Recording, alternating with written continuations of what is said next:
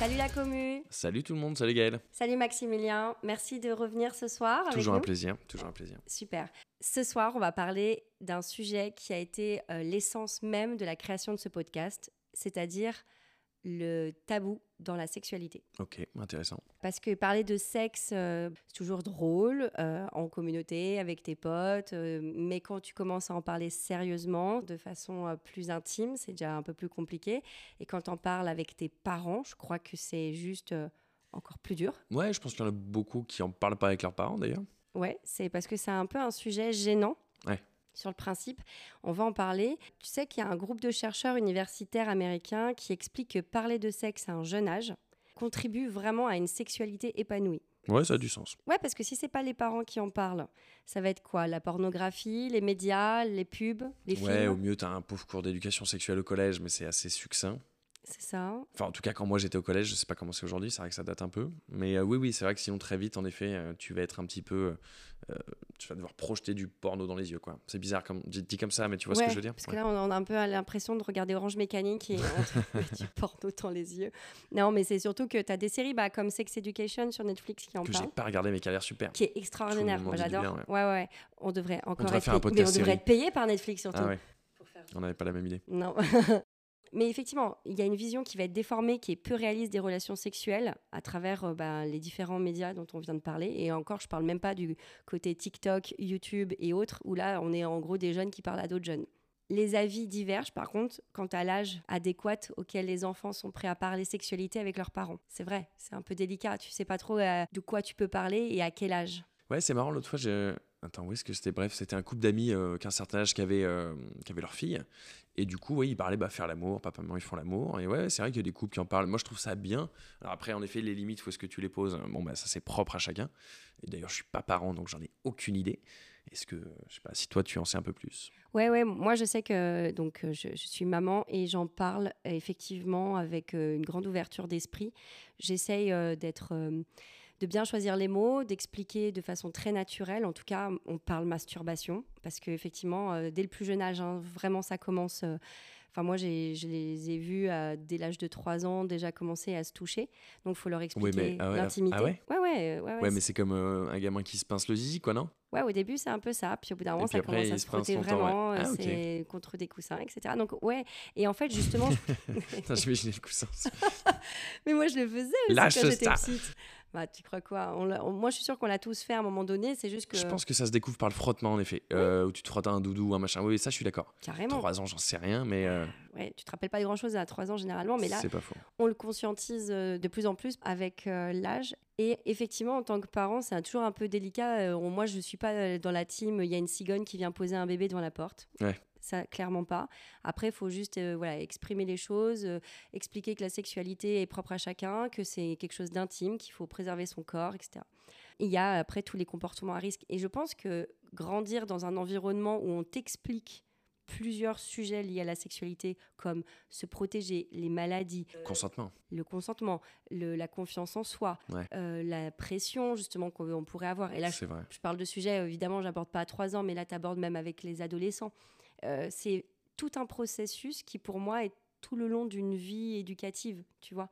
Du jeune enfant de 3 ans jusqu'à un, grand de même de 18 ans. Enfin, c'est toujours important, quoi. Ouais, ils en parlaient même, euh, je voyais à la télé, parce que ça a relancé en ce moment le, débat bah, sur l'inceste et l'ampleur que ça peut avoir en France dans pas mal de familles. Et que du coup, bah, c'est vrai que de- d'en parler avec les enfants pourrait peut-être prémunir de ça et de savoir, en fait, bah, ok, là, dans ce scénario, qu'est-ce qui se passe? Pourquoi ça devrait pas se passer? Je, suis, je suis bien d'accord.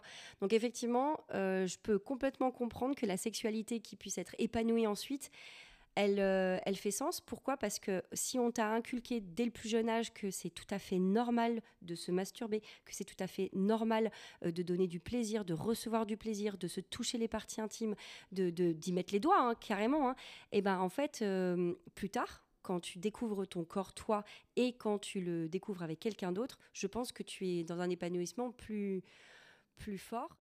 Il y a plusieurs choses qui sont tabous aujourd'hui, dont on peut un peu résumer, et je pense qu'il y en a plein d'autres, mais il y a la première chose, il y a le sexe oral, le cunilingus, la fellation. C'est des choses qui peuvent paraître pour nous deux, là, on est là à tchatcher depuis euh, des semaines avec notre podcast, où ça paraît évident, mais il y a des gens pour qui le terme fellation, le fait d'aller euh, lécher et sucer le, le corps euh, d'un autre, euh, même si c'est quelqu'un qu'on aime, de, de son conjoint ou autre, c'est vraiment problématique. Ok. Et dans l'image surtout, c'est-à-dire le côté un peu s'abaisser, Ouais. mais littéralement, de, Oui, vois, ok, tu- je vois ce que tu veux dire. ouais, un peu dégradant de. euh, de se mettre à c'est genoux. mon 3 pipi, c'est mon 3 caca. Alors il y a ça, le 3 pipi, le 3 caca, puis il y a aussi le par- la partie euh, ben, de se mettre à disposition de l'autre pour lui faire plaisir. Quoi, ouais, c'est vrai. Oui, c'est vrai qu'il y a peut-être un peu une image de la, par exemple, de la fellation un peu dégradante en mode euh, tu te mets à genoux et tu me suces, quoi. Alors que ça pourrait très bien être en mode bah attends, euh, allonge-toi, je te mets bien, quoi. Complètement. Et c'est la même chose sur le cunilingus. Et puis alors, je pense dans le cunilingus, il y a aussi la- le fait de recevoir le cunilingus. Donc tu as une tête d'homme entre tes cuisses ou une tête de femme entre tes cuisses et tu es complètement euh, bah, démuni entre guillemets de tes bras, de tes mains. Enfin, tu vois ce que je veux dire, cette sensation d'être un peu seul parce que l'autre est en bas et s'occupe de toi. Donc c'est vraiment des acceptations, tant de son corps, parce qu'il faut aussi accepter que l'autre va dans une partie extrêmement intime. Et euh, donc je pense que le sexe oral, euh, ça c'est un premier tabou. Il y a un autre tabou, c'est le sexe pendant les règles. Ok, d'accord, pourquoi pas. Bah ouais, parce que déjà les règles, ça appartient à la femme. Tu vois, c'est quelque chose qu'on vit euh, tous les mois. Ouais, ouais. Mais je pense que je suis pas objectif parce que ça m'a jamais euh, posé plus de problèmes que ça, quoi. Ouais, alors que moi j'en connais où c'est effectivement hein, une vraie problématique. Il y en a où même c'est rédhibitoire, d'autres qui adorent ça, à l'inverse, où vraiment c'est quelque chose qu'ils recherchent. Ah ouais. Ouais. Pardon, on ne juge pas, mais c'est Non, ok. enfin, ça mélange un fluide qui est pas forcément là d'habitude. Donc, il y a l'odeur du sang, le, il y a l'hygiène. C'est des choses qui sont un peu tabous. Et donc, euh, si on parle là-dessus, ça peut priver effectivement une fois par mois, pendant euh, à peu près une semaine, bah, de rapports euh, sexuels parce qu'il y a ça qui peut gêner. Alors c'est dommage parce qu'après que t'as fini, bah, tu vas sous la douche, tu vois tout le sang couler et c'est un peu rigolo, je trouve. Ah, je trouve ça rigolo. J'ai l'impression de rentrer d'une bataille, tu vois. Ça fait rire. Après, il y en a un autre qui est aussi très tabou, c'est la masturbation. Donc ça, on en parle souvent dans nos podcasts, mais la masturbation, euh, alors encore plus féminine, mais tu sais pourquoi? Quoi Dis-moi, pourquoi, pourquoi? Pourquoi Mais Parce qu'en fait, dans le porno, met en avant le je te fournis des images pour la masturbation masculine. Tu vois, l'idée, c'est complètement démocratisé. Ouais, bien sûr. Mais la masturbation féminine, euh, désolé, mais dans le porno, bah, on n'a pas grand-chose. Enfin, on se sert de ce que l'on voit, mais d'ailleurs, il existe maintenant du, du porno féministe, on va dire, où c'est plus mis en avant pour les femmes.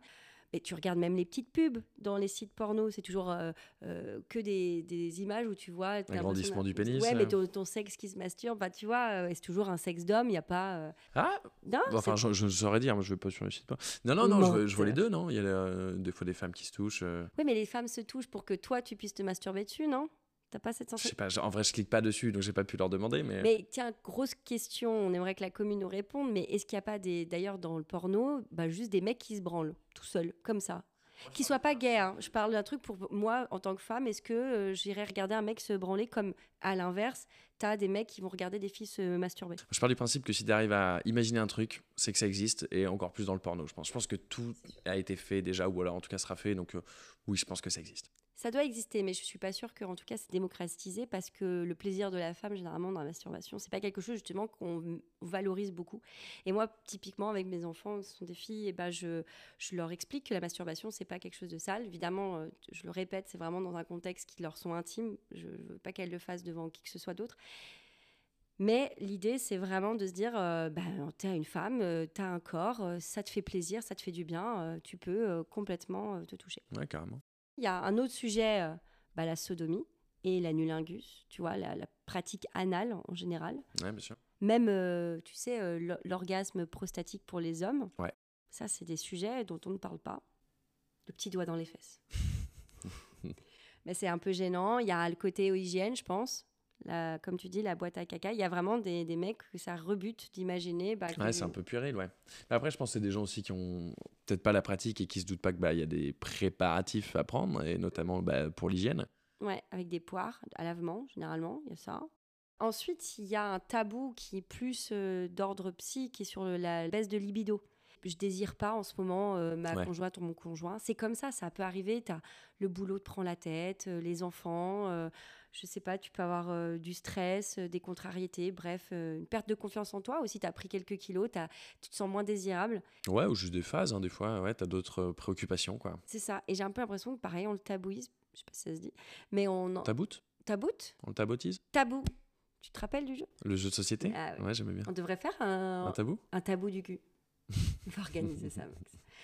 Il y a un autre tabou, c'est tout ce qui est relation à plusieurs, tu sais, euh, l'échangisme, couple libre, ça, ça a l'air d'être encore un univers un peu fantasmé. J'ai un peu cette sensation-là. C'est possible, oui. Ton aide. Voilà, je Ouais. n'hésite pas hein, si tu veux rebondir. Ouais, je vois que. Incroyable, merci euh, Maximilien pour cette co-animation. Et après, il y a toutes les parties euh, MST, IST, tu sais, les infections euh, sexuellement transmissibles. Et ça, c'est quand même, elles ont augmenté, il faut le savoir, de 30% entre 2020 et 2021. Tout ce qui est syphilis, chlamydia, gonorrhée. Euh, donc, faut. Enfin, c'est des sujets, on n'ose pas trop en parler, on n'en parle pas forcément à nos médecins, on n'en parle pas aux personnes qui nous entourent et avec lesquelles on couche sans protection. Il y a quand même euh, encore aujourd'hui euh, une épidémie cachée du VIH qui est 24 000 personnes sont infectées dont elles ignorent en fait leur séropositivité. Voilà. Donc important, même si vous protégez de temps en temps, de faire des tests. Exactement. Ce soir, on reçoit Sarah. Sarah. Exactement. Salut Sarah. Salut tout le monde Salut Gaël, salut Max Merci d'être là. Salut. Merci Sarah d'être avec nous ce soir. Tu vas nous parler effectivement de ton environnement familial qui a engendré entre guillemets une sexualité hyper taboue. Complètement, complètement tabou, ouais ouais. Comment ça s'est fait. Je suis née dans une famille portugaise, donc c'est vrai que, alors c'est pas que le Portugal, hein, je pense qu'il y a d'autres pays, euh, je sais pas d'ailleurs, peut-être la France aussi, mais le Portugal particulièrement parce que c'est très catholique. Il y a encore pas si longtemps que ça, on couchait, enfin on couchait oui après le mariage, ce qui est le cas de mes parents d'ailleurs. La sexualité c'est très tabou, surtout on n'en parle pas en famille quoi. C'est pas du tout un sujet dans la famille. Ouais. Donc on peut en rigoler. euh, C'est-à-dire que moi j'ai toujours vu euh, mes oncles et tantes rigoler de ci, de ça. J'ai une tante qui est euh, qu'on dit vierge. Tout le monde a toujours rigolé sur ça. Sympa, ça elle doit bien le vivre. Ouais, c'est ça. Non, mais on peut en rigoler si tu veux. On, en- on peut en rigoler dans la famille, mais par contre, en parler sérieusement, non.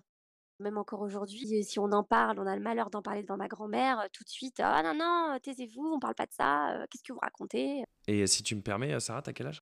J'ai 39 ans aujourd'hui. D'accord. Et quel impact ça a eu du coup sur toi? Comment ça s'est passé? Tu parlais tout à l'heure de d'en parler quand on est enfant, etc. Ça m'a rappelé ça. J'ai un souvenir de, j'avais, je sais pas, 2-3 ans. J'avais un copain à l'école. Alors, j'avais pas de petit copain, mais c'était un, un- copain de l'école qui est venu me voir, qui m'a dit, en gros, si tu montes ta zazette, je te monte mon zizi. Voilà. Et, donc, je, l'ai fait sans trop réfléchir et je l'ai raconté à ma mère, en fait, le soir. Et en fait, elle a eu une réaction qui, bah, qui a été la sienne, mais qui n'a pas été la bonne pour moi. C'est-à-dire qu'en fait, elle m'a presque engueulée. Elle m'a dit c'est interdit, tu n'as pas le droit de faire ça. Et en fait, j'avais quand même deux ou trois ans et je m'en souviens. Donc c'est pour vous dire à quel point ça m'a marqué. Je pense qu'à partir de là, moi qui ai toujours eu conscience du bien et du mal, ça a été le sexe, c'est mal. Et selon toi, ça aurait été quoi la réaction adéquate?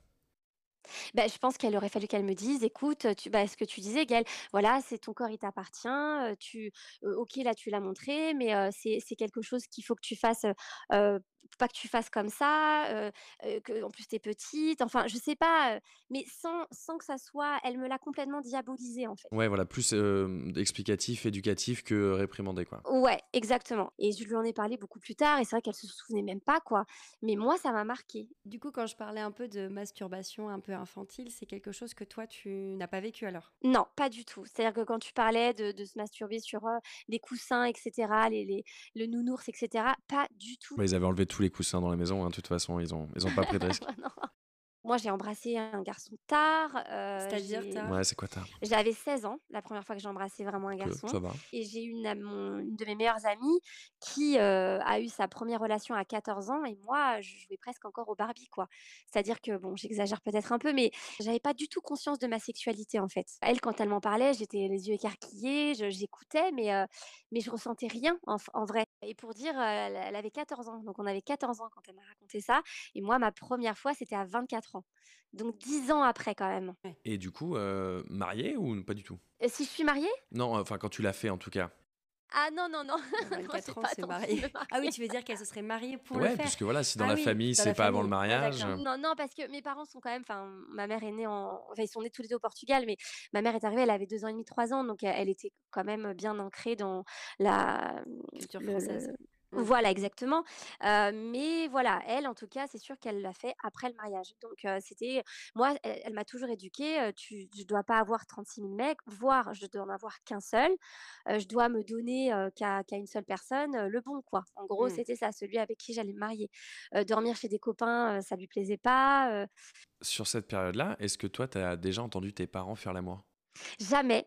Juste, je me souviens qu'une fois, je suis allée dans leur chambre un matin et en fait, mon père n'avait pas le bas et ma mère non plus et je leur ai dit: «Mais pourquoi?» alors j'avais, je sais pas, j'avais 7 ans et je leur ai dit: «Mais pourquoi, vous avez pas, vous avez on avait chaud» et en fait, je me souviens très bien de cette fois-là parce que ça a été la seule fois, parce que quelques, bah, quelques temps après, ma mère m'a dit qu'elle était enceinte. J'ai un peu l'impression qu'il y a beaucoup de il y a encore des femmes aujourd'hui qui, heu, par leur, heu, statut de maman, ne s'autorisent pas du tout à avoir de plaisir et de qu'en tant que mère, par C'est exemple, possible. c'est, c'est Mmh sale, ça elles ne doivent pas avoir ce rôle-là. Bah, justement un Mmh peu, heu, j'allais dire ce rôle de de femme, sexuée, Exactement, mais c'est presque un un peu un autre sujet que le tien parce que, pour le coup, toi, c'est plus par l'éducation que par le la Oui, «maternité» entre guillemets. oui, alors je me rappelle aussi d'une fois où justement J'ai vu en fait un matin, on dormait, on était, bah, justement au Portugal, on dormait tous dans la même pièce et en fait, je me suis réveillée un peu plus tôt et ma mère était en train d'emballer mon père, mais vraiment, vraiment, en mode, Langoureusement. voilà, je pense pas qu'elle allait le faire et en fait, je sais qu'à partir de là, j'ai toujours fait alors j'avais peut-être, 11 ans ou 12 ans à ce moment-là. Je sais qu'à partir de là, j'ai toujours fait des cauchemars de ma mère en étant une, limite une prostituée, heu, qui se drogue, hyper, heu, malsaine en Ah fait. ouais. Parce que là, j'ai eu une image de ma mère que j'avais jamais eue et heu, d'ailleurs ça c'est la première fois que je j'en parle, j'en ai jamais parlé à personne. Merci. On est là pour ça. Ça m'a choquée quoi, enfin ça m'a j'ai j'ai pas aimé la voir dans ce ce rôle-là justement. Ah ouais, Et donc donc, hem, quand tu as eu ta première fois ou tes premières expériences, c'est pas quelque chose que du coup tu as raconté à tes parents, j'imagine? Non, pas du tout, encore aujourd'hui, on n'en parle pas du tout. Ils te pensent vierge, tu penses? Non, pas du tout, non, non, je je leur ai présenté un mec, donc heu, voilà, mais heu, bah, celui de mes 24 ans, heu, avec qui je suis quand même restée 7 ans, donc j'ai attendu quand même de de sentir vraiment, le mec. C'est-à-dire que j'ai eu des histoires, en fait, je suis sortie avec des mecs avant, on ne couchait pas ensemble. C'est-à-dire que je leur disais que j'étais vierge. Entre 20 et 24 ans, ça leur plaisait bien que je sois vierge. c'était quoi le côté challenge d'arriver à essayer de Je pense que c'est Ouais, de c'est l'insécurité ça. du mec de se dire: «Elle va pas me comparer, je vais être important pour elle». Je suis sûr, c'est un truc un peu malsain comme ça. Ouais, il y avait ça, mais à 20 ans. C'est-à-dire qu'aujourd'hui, je pense que enfin, quand c'est un peu c'est un peu plus vieux, je pense que c'est différent. Tu te dis: «Merde, ça se trouve la nana, elle va penser, ça y est, elle va tomber amoureuse, moi j'ai pas envie». Enfin, il y avait mmh. pas ça à 20 ans, on réfléchit pas comme ça, quoi. Justement, je cultivais un petit peu ce cette image de fille bien.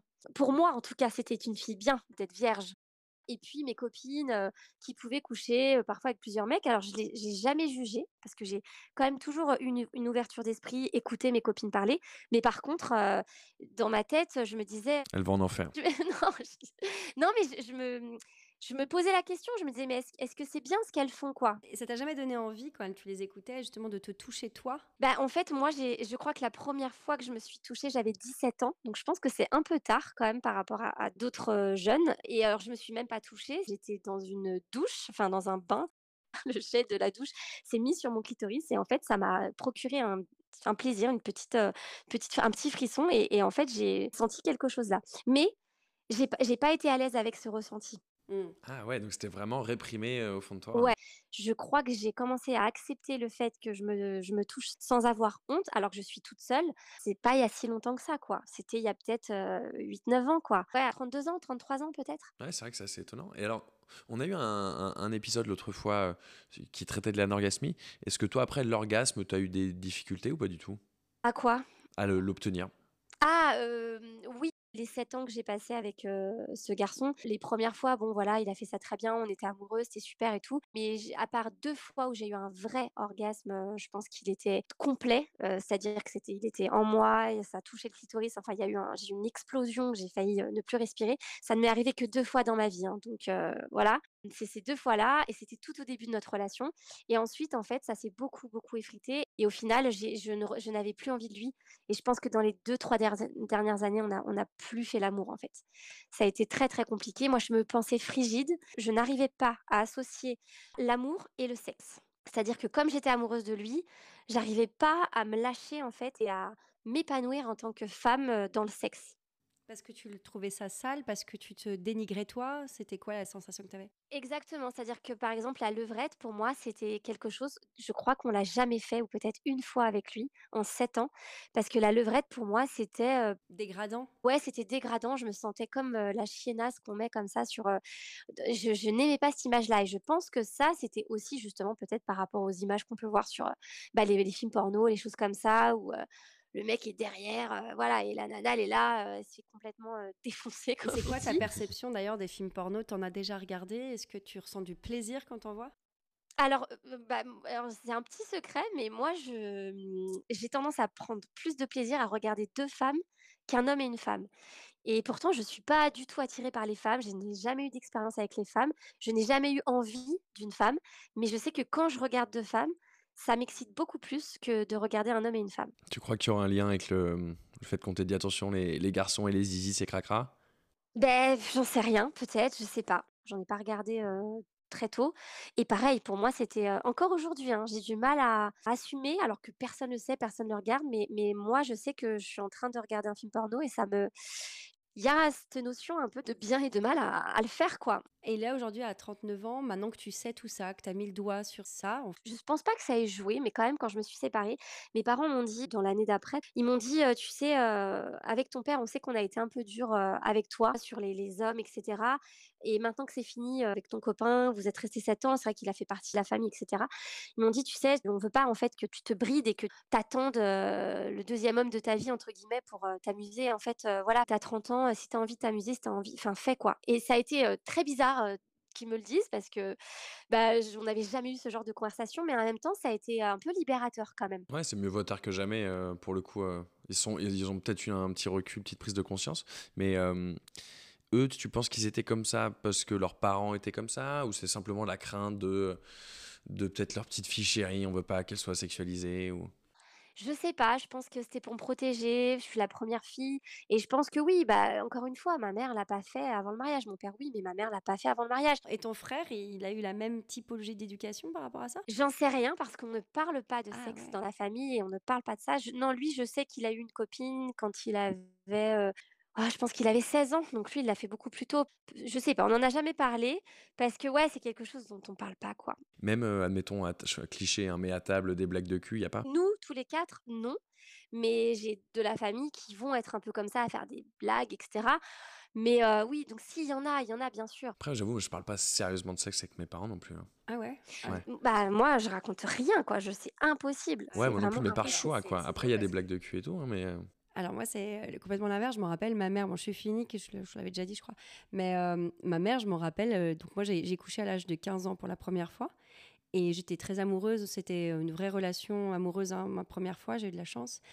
Et en fait, je suis allée voir ma mère avant de coucher avec. Et je lui ai dit, maman, euh, je t'annonce, là, on a décidé qu'on allait euh, coucher ensemble. Donc, euh, elle m'a prévenu, voilà, protégez-vous bien, faites-le quand vous le sentez. Ça peut faire un peu mal au début. D'ailleurs, elle était là pendant hein, pour vous accompagner. Ouais, ça s'est très bien passé.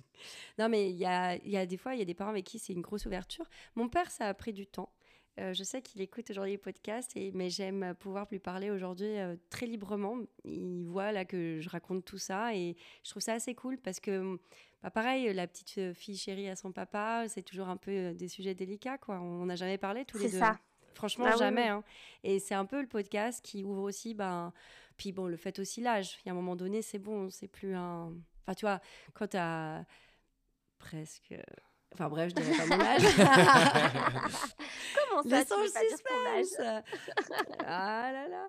Non, mais du coup, en gros, ce qui m'importe aussi, c'est de savoir, est-ce que, par exemple, les pratiques comme la fellation, la sodomie. J'allais t'en parler. Voilà, ouais. La fellation, alors, alors je l'ai fait qu'à au premier avec qui j'ai couché, c'est-à-dire que tous les autres mecs que j'avais eus m'avaient fait des cunis, mais moi je n'avais pas fait de fellation. Pour le coup, voilà, je l'ai, on va dire, offert au premier avec qui je suis restée 7 ans. Et mais par contre, encore aujourd'hui, c'est quelque chose que j'ai du mal à faire dès le premier rapport. Souvent, je dis, je ne, je ne suis pas au premier, le premier soir, quoi. Et même si c'est pas le premier soir, tu arrives à prendre du plaisir ou tu le fais pour faire plaisir?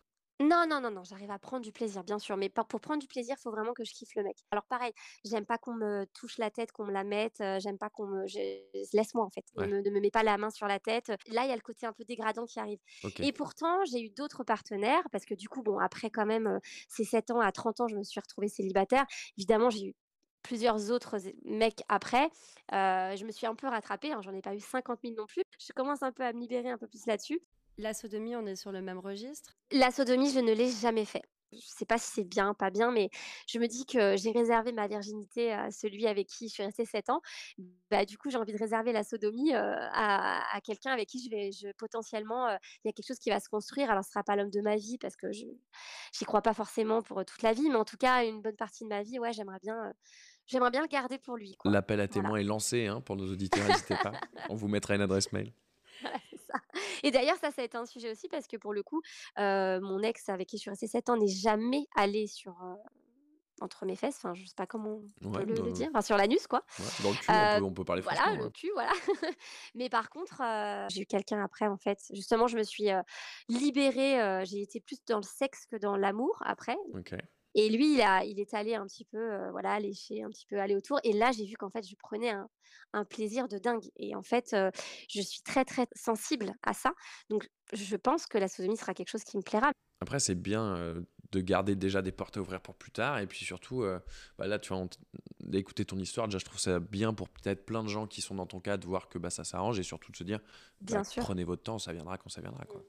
Oui et puis, heu, je pense qu'après on fait sa propre expérience, on Bien sûr. devient aussi, heu, quelqu'un d'autre que juste l'enfant de ses parents.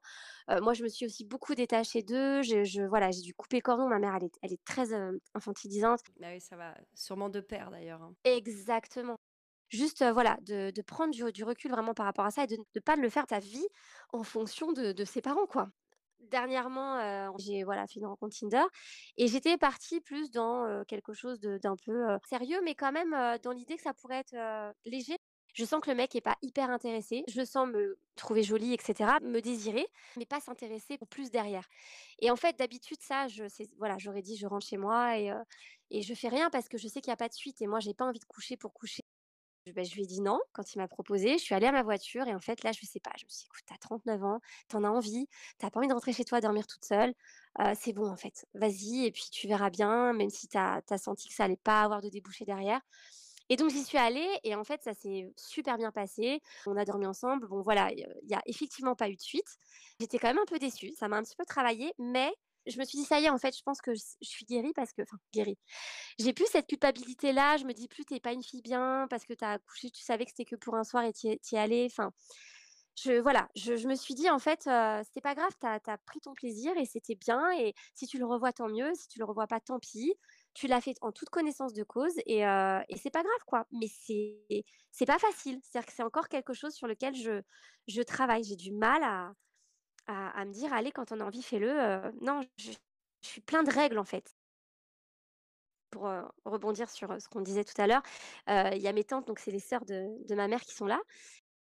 Passe-les nous, amène-les. Oui. On a plein de questions. Ah! Elles m'ont posé des questions parce que je suis partie en voyage pendant 1 an et j'ai eu juste une histoire de cul, mais que des petits flirts sinon. Il y avait ma grand-mère à table justement, donc heu, moi j'ai dit: «Non, non, non» il y avait mon oncle qui était là: «Tu dis pas ça devant ton oncle, heu, moi je veux pas savoir, heu» et en fait, mes tantes m'ont dit: «Ah c'est bon, mais raconte-nous» et en fait, bon, il est parti, ma grand-mère était quand même à table. Et en fait, j'ai quand même expliqué, j'ai pas raconté les détails, mais j'ai raconté mon aventure. Voilà et elles et en fait, je me suis dit: «Beh, en fait, j'ai bientôt 40 ans, heu, je suis plus un bébé. En fait, je suis une femme et il faut que j'assume, heu» enfin voilà, je n'ai pas représenté de garçon depuis 10 ans que je me suis séparée et en fait, bah, oui, j'ai une sexualité à côté de ça, quoi. C'est pas parce que je vous présente pas des mecs que que se passe rien dans ma vie, en fait et ça ça m'a fait du bien, en fait, de pouvoir parler de ça. Je sais pas, là, il y a un truc qui est en train de changer, là, ça ça fait pas longtemps, hein, mais je pense que le voyage m'a aussi vachement aidée et puis le fait que la quarantaine arrive et que voilà, La on s'assume en tant que arrive. Mais ouais, mais c'est trop bien, heu, Sarah, que tu déconstruises un petit peu, heu, tous Mmh. ces trucs que tu avais et que tu te fasses plaisir. Bon, tu vas aller en enfer, mais heu, c'est grave cool, tu vois? Non, mais j'essaye de déconstruire, c'est exactement ça. Bah, bravo en tout cas, Sarah, franchement, je je trouve ça génial que tu puisses aujourd'hui en parler, Ouais. d'être ouverte là-dessus. Tu seras invitée aux 10 ans plus tard, que sont-ils devenus? Ah carrément. Ouais. Bah, Ouais. pas de problème, je On va te remercier encore une fois pour, heu, tout, heu, cet échange. Je trouve ça super intéressant. Ouais. J'espère que ceux qui ont écouté, bah, ils découvrent aussi, heu, une autre facette bah, du tabou sur la sexualité. Et je pense que pour les parents qui nous écoutent aussi, bah, c'est hyper important, justement, comme tu disais, Gaëlle, d'en parler. Parce que, bah, voilà, d'être ouvert là-dessus, mmh. pour pas, pour pas qu'on ait après des complexes. Et, d'ailleurs, juste pour finir, mes parents, je pense que quand ils m'ont dit ça, c'est parce que je leur ai dit justement qu'avec mon ex, pendant trois ans, j'avais plus de vie sexuelle, j'arrivais pas. Je leur ai dit, hein, leur, leur éducation m'a quand même mis beaucoup de tabous. Et je crois qu'ils ont, ils ont culpabilisé, en fait. C'est pour ça qu'après, ils m'ont dit, mais... Ils ont essayé de rattraper le coup, mais parfois ça peut être dommage et un peu tard. Il faut quand même imaginer que la sexualité, ça fait vraiment une partie intégrante de notre vie, dans, en tout point, mais même par rapport à la société, par rapport au regard des autres, au regard de soi-même, de se sentir désiré. Voilà, donc c'est important pour les parents, en tout cas, qui peuvent nous écouter, ne le tabouisez pas. Le sexe, c'est quelque chose de tout à fait normal. Bah voilà, et pour juste pour ceux qui, sont dans mon cas, bah, il faut juste garder son identité et, et on n'est pas nos parents en fait, et on n'est pas, on est, on est leurs enfants, mais on est quand même une personne à part entière et donc il ne faut pas qu'on s'associe à eux, à leurs idéaux, à, leurs tabous. C'est nous et notre vie. Voilà. Ben, merci beaucoup merci, en Sarah. tout cas, Sarah. merci, pour ton témoignage. Gros bisous, merci. Bisous, salut. Merci Max. Merci Gaëlle. À très bientôt. Ouais, à la prochaine. salut tout le monde, salut, la commune. Bye bye.